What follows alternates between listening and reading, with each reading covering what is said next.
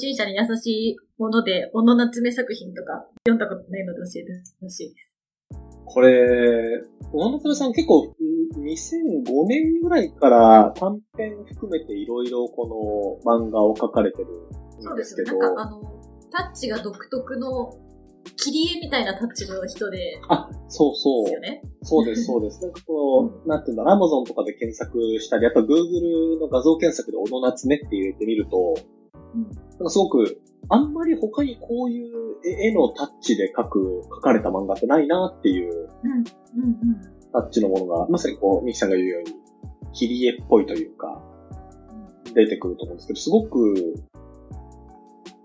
なんか、落ち着いて淡々と読める、この絵,、絵の感じがして、すごく好きなんですよね。さっきの、こうなんかお勉強系っていうかなんかそのためになるみたいな要素強かったと思うんですけど。うん。のぞみさん、小野夏美作品はどんな時に読んだりするんですか？えー、なんだろう。なんだろうな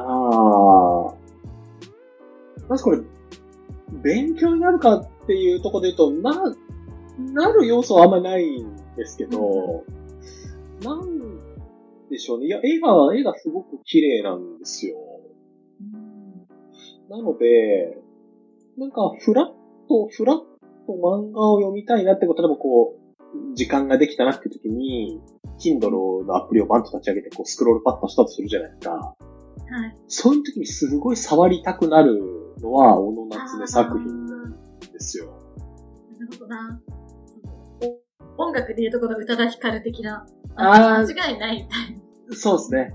なんていうか、本棚にあって、なんか気がついたら指かけて取り出してるみたいな本あったりするじゃないですか。はいはいはい、はい。この背拍子いいな、みたいな。で、開き始めるとやっぱりいいな、みたいなのがあるじゃないですか。その感じがこの、あってですね、いいですよ。めちゃめちゃ、いいんですよね。で、なんかちょっと、その特徴で言うと、えー、なんか出てくるおっさんがいちいちいい感じなんですよ。池おじが。そう。池おじがたくさん出てくる。特にこの、ゲンテ、ジェンテかな ?G-E-N-T-E、で、リストランテパラディーゾって副題がついてるんですけど、はいはい、これその、お店、レストランが舞台なんですよ。うん、で、そのレストランが舞台で、そこにいるシェフも、そのサービスマン、うん、まあ、その給仕をしてくれる人も、みんなイケてるおじさんなんですよ。へー。一応舞台はイタリアなので、イタリアイケてるおじさんなんですね。ただ、そのイケてるおじさんっていうのはなんかも、も、モテモテイエーみたいなおじさんじゃなくて、ちょっと枯れた感じのおじさんとか。なんかなんていうのかね、ちょっとこう、なんていうのかないや、なんこういう年の取り方したいなみたいな。ああ、そうっすね。いや、こういうおっさん、なんかおじいちゃん一歩手前のおっさんみたいな感じなんですよ。すごい、すごいいいんですよ。これは他の、このバードンっていう作品、こっちタバコ屋さんを舞台にしてるんですけど、そこに出てくる、はい、あれもまあお兄ちゃんというのがいいのか、おっさんというのがいいのか、すごいいい、いいおっさんなんですよ。えー、その、いいおっさんの定義、なんか私のイメージする池オジは、はい、あの、ちょっと謎が残ってる。この人は過去にどんな年の、何、経験をしてきたんだっていう、みたいなのが、いけてる感じを出してるのかなって思ってるんですけど、そういう感じですか？のぞみさんの言う、いけてるおじさんって。あの、その側面は間違いなくあるんですよ。ちょっと謎があるというか、うん、えー、なんですか、こう、人としての彫りが深いというか。うんうん。あ、そうそうそう。うんうん、で、それは共通してあって、その中こう、表現系というか、見えてくる側面は本当にいろんなタイプがあるちょっと自信家っぽかったり、逆になんかちょっとオロオロしちゃう感じだったり、もうちょっと職人っぽかったり、いろんなこう、振る舞いとしてはいろんなタイプがあるんですけど、なんかね、こう、なんて言うんだろうなちょっとこう、寝かされた感じの味がするんですよ。なるほどなあいや、ちょっと今から、今からちょちょっと悪口言いますけど、はい。あの、威勢のいいいろんなことってあるじゃないですか。なんていうんですか。あの、俺、こんなことやってますすごいっす、みたいな話とか、なんか YouTube でドヤとかああるじゃないですか。ああいうのってすごいこう、なんていうんですか、すごい、若、若々しい何かの気がするんですよ。すごく歯に筋肉せましたね。はい。えー、なんですか えー、まあ、そう歯にしないと本当にくだらないなって思うことが、まあ、多いわけですよ。はいはい。なんか人を興奮させて頑張りますみたいな。その恐怖心とか、うん、え、こんなことわからないんですか？みたいな感じの恐怖心とか、え、みんなやってますよみたいな。まあ、そういうフォーモチックなこととか、うん、え、なんか私が思うおっさんってそういうのはあんまり使わない人だし、そういうのは流されない人が私が思う素敵なおっさんなんですけど、そういう人で溢れてるんですよね、この夏の作品。あ、あれか、あれか。いや、絶対やらないけど、もし、インスタとかやった瞬間には即、あの、インフルエンサーだよ、みたいな人が、でもまあ絶対やってないみたいな。ああ、そうです。小野夏目作品に出てくる、あの、なんていうんですか、あの、おじさんとかがもしインスタグラムとか始めたら、本当に毎日、えー、今日も木が育ちました、みたいな、なんですか。背背景にいろんなもの映り込んでる謎の苗の写真とかを永遠とアップしちゃうような人が出てくるんですよ。あ、なるほど。え、でも私でも多分一見落ちだからなぜか人気出ちゃう系だと思うんですよ。いやそういうのしかやってないのに。はい、だからこの、そうなんですよ。その、なんだろう、さっき言ったリストランテパラディーゾに出て、リストランテパラディーゾもめちゃくちゃ人気あるんですよ。味は普通なんですそうなんです。はい。うんうんうんうん。池おじ、池おじ好きのその、あの、マダムたちが、あの、押し寄せる、あの、お店になっちゃってて、オーナーの奥さんが、ちょっとそういう池おじ好きなんですよ。だからオーナーの奥さんの趣味で人を集めてきたら、なんかそのオーナーの奥さんに近い人が結構たくさんいて、ファファンがたくさんいるリストランテみたいになってる。あめちゃくちゃいいです。へえー。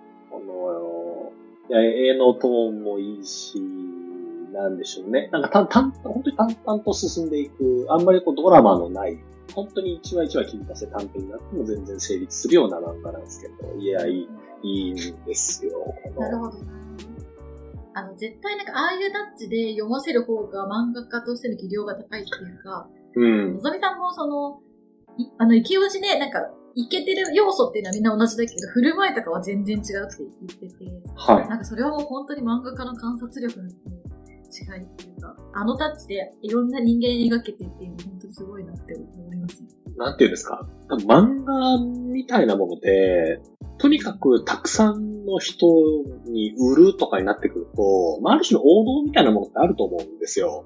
ストーリーに、なんかよくハリウッドでもこう、ヒット作を作る教科書みたいな話ってあるじゃないですか。こういうストーリー立てにして、あるいはなんか漫画で言うとこういう小回りにして、こういうシーンは例えば1ページドーンみたいなのがいいよねあると思うんですよ。多分ね。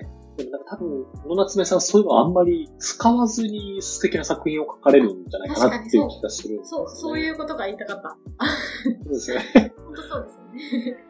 それで、それでこれだけ、なん、なんて言うんだろう、読んだ後に、こう、ほっとするというか、こういう作品をするのにするのは、いや、本当にすごいな、ただただ感心し、かつ、なんて言うんだろう、ありがたく思うっていう、めちゃくちゃいいですね。え、その、あ、赤13区？監査課？っていうはい。赤13区、あの、赤13区観察課は？赤だってますね、読み方。あ、これだと思います。赤13区観察家っていうのは、これあの夏目さん、結構、小夏目作品の中では長い方かなと思うんですけど、これも、もともと、あの、13の国があって、なんかそれを一つの国に統合して今王国みたいになってますと。うん、で、なんかそれを、なんていうのかな、束ねようとしてるの政府じゃないんだけど、警察とか消防とか、あとはなんかそのデータのやり取りみたいなことを、こう、まあ、マネージするアッカっていう組織があって、で、言ったらなんか、なんていうんですか、あアメリカ50州あるじゃないですか。アメリカ50州っていうのが、なんか一個一個の国として存在してるんだけど、頑張って、よし、アメリカだーっつってまとまって、はい、そのアメリカ、アメリカ全体をなんとかうまくやるように、こう連邦政府っていうのがなんかあるじゃないですか。はい。その連邦政府の中に観察家っていう、その、例えば、あれカリフォルニア州しっかりやってますかとか、ネバダ州をしっかりやってますかオレゴンはみたいなことを見ていく役回りの人がそのあったっていう、その基組織みたいな中に一組織あって、そこで働いてるジーンっていうお兄ちゃん、主人公なんですよ。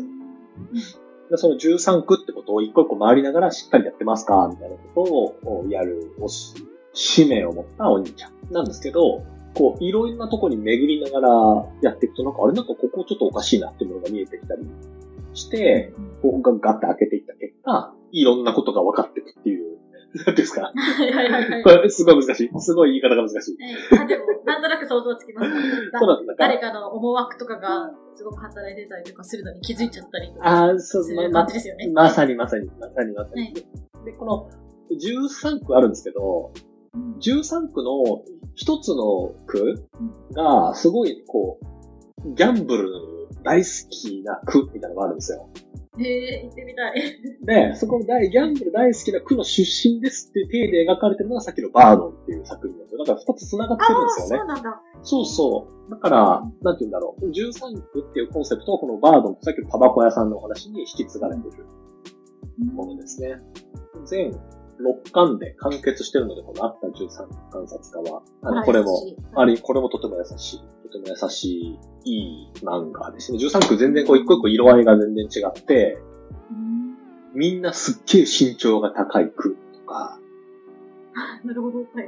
その他の区からの情報が全く入ってこずに、我々の世界でいう中世みたいな生活を続けてる区とか、へ、えー、あと全部砂漠で、みんながこう、その砂漠の中に眠る鉱物資源を延々と掘り続けてる区とか、その区ごとに本当いろんなこう特色があって、その中でこう、なんか巡りながら、なんかああでもない、こうでもないとか、その区、区に、区、なんていうんですか、区の中でのボロボロみたいなのがあったりするんですよ。面白そう。これあったその13区ってのを読むと、さっきのあの、バー、えっ、と、バードンもそうですし、いくつかスピンオフがあるんですよ。ポーラとミシェルっていう、これも小野夏目さんの漫画で、これ一巻だけなんですけど、すごいね、これもめちゃくちゃいいお話です。さっきあの言った13区のうちの1個で、みんながすごい身長が高い区があるんですけど、はいはい、身長高いだけじゃなくて、なんですか、食べ物とかも超大きいんですよ。パンとか。なるほど。リンゴとか。大きい区なんですけど、そこの中に出てくるポーラとミシェルっていう女の子二人の話で、これもね、もう、ほっこりするっていうか、いい話、いい、いい話なんですよ。読んでみたくなったななんかほっとできるんですね、きっと。読んだら。あのー、そうです。ポーラとミシェルを読むと、なんか私はほっとできて、さっきのバードを見ると、いや、いいおっさんっていう。ポーラとミシェルはその、なんていうのかな、日常を描く女の子二人の楽しい仲良し、仲良し日記みたいなやつですね。で、バードンは、さっきのそのギャンブルの区の出身者が、4人とも刑務所入ってて、刑務所から出てくるときに、じゃあみんなで出た後何しようか、じゃあタバコ屋やろうぜって言って4人で始めたタバコ屋っていう。いいね。はい。となんか毛色がまた違うんですけど、どっちのスピンオフとしては、ちょっとグッ、グッとくる。うんでもなんかあのタッチでこうなんか人間のこう火だみたいなものに触れられるって思ったらすごい良さそう。いや、そうなんですよ。そうなんです。そうなんです。まさに、まさにおっしゃる通り。うん。ちょっと読んでみますぜひ。バードンがまだ、あれかな続いてるのかなつあ、そうですね。バードンが今、連載中かな次出るの楽しみだな他に、小野夏目以外、さん以外で、次出るの楽しみだなって今、一番なってるのはどれですか？なんだろう。どれが楽しみだっただろう。今3月の18日ですと、で、最近、最近っていうか、つい先日、ミステリーという流れが出たので、それでちょっと満足し。あれめちゃくちゃ最新回良かったですよね。はい。良かった。いろんなメッセージが詰まってて良かった。良かったなと思って読みきり、次は何だろうな。北北西に雲というかなあれは楽しみかな。ペースも遅いし、最近出たばっかだから、次また長いんですそうね。まあでもちょっとゆっくり待とうかな、待とうかなっていう感じですね。次、次何が楽しみかな